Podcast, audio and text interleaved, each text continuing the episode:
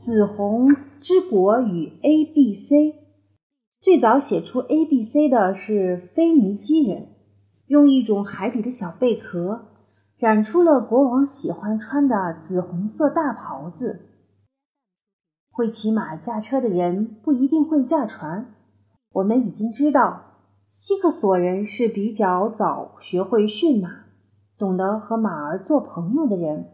不过，当时若是提到驾船，那么人们则会竖起大拇指，说住在地中海东边的腓尼基人是了不起的航海家。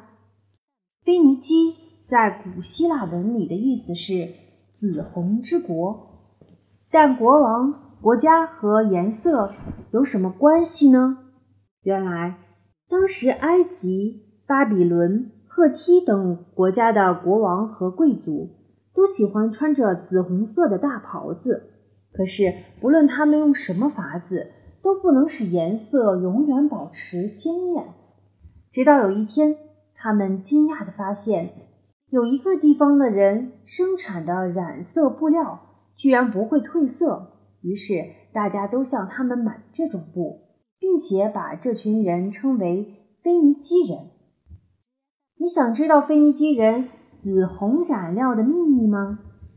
告诉你，在他们居住的泰尔城附近海岸，生长着一种小贝类。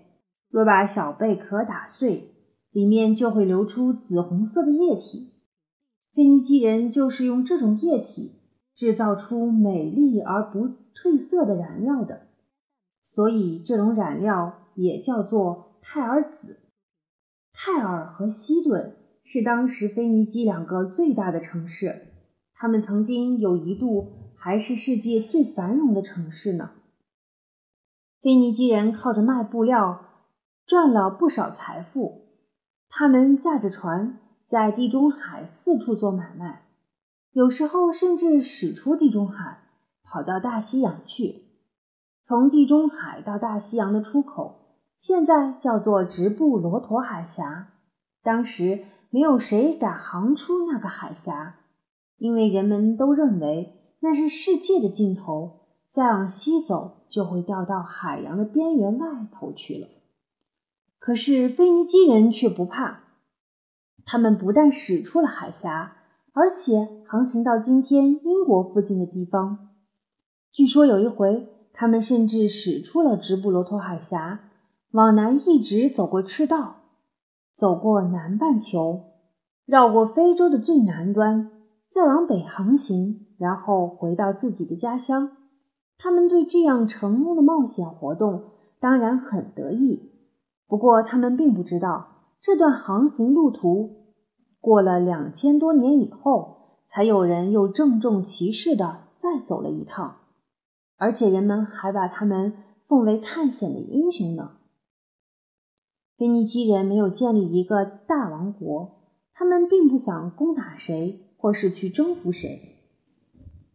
如果邻国是比较强悍蛮横的人，腓尼基人便拿些财宝向他们进贡，这样彼此倒也相安无事。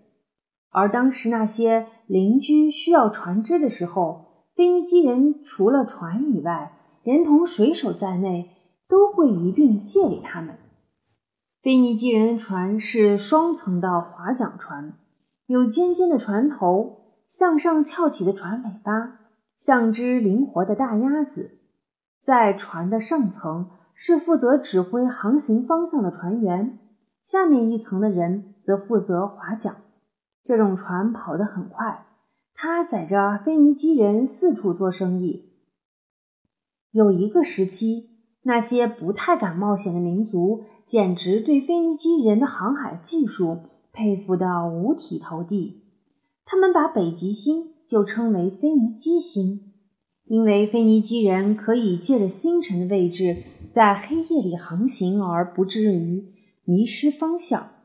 腓尼基人每到一个新地方，便开始建造小村落、小城镇，然后渐渐把一部分人移到那里居住。好和当地的人做买卖，他们称那些城镇为殖民地。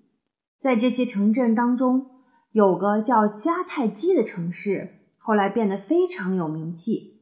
我们会在后面告诉你有关他的一些故事的。腓尼基人只要带着紫红的布、金属做的杯子、玻璃珠子、青铜制的斧头和锋利的匕首，便可以轻易地换取各地的名产，比方说像豹皮、象牙。公牛等东西，其中有一种香气扑鼻的树脂是他们最喜欢的，因为腓尼基人知道埃及的僧侣会出很高的价格来换取这种珍贵的药材。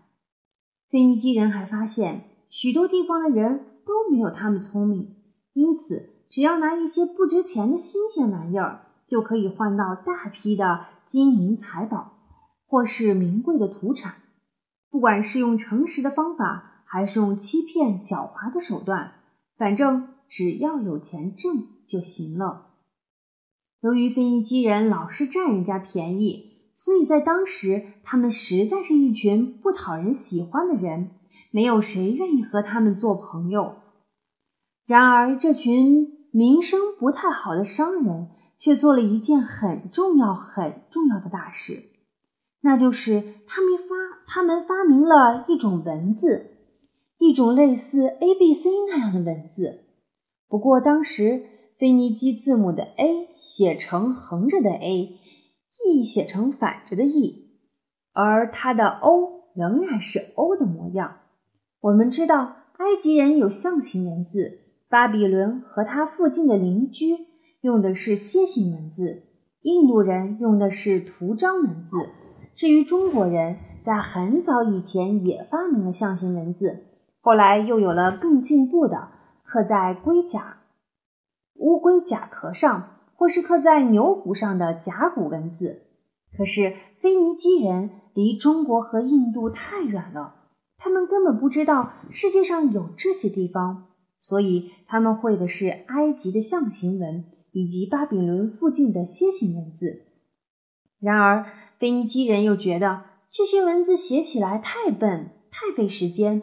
他们是讲求效率的商人，不愿意为了刻写几个字花上太多的时间，于是就想办法把原来像图画一般的文字改成二十二个拼音的字母。他们或许也没想到，这二十二个字母后来竟成为西方世界中几乎所有文字的来源。譬如像后来的希腊文、拉丁文，以及今天的英文、法文、德文等等，全都是从它衍生来的呢。有点可惜的是，拼音文字尽管很方便，但写起来并不怎么漂亮。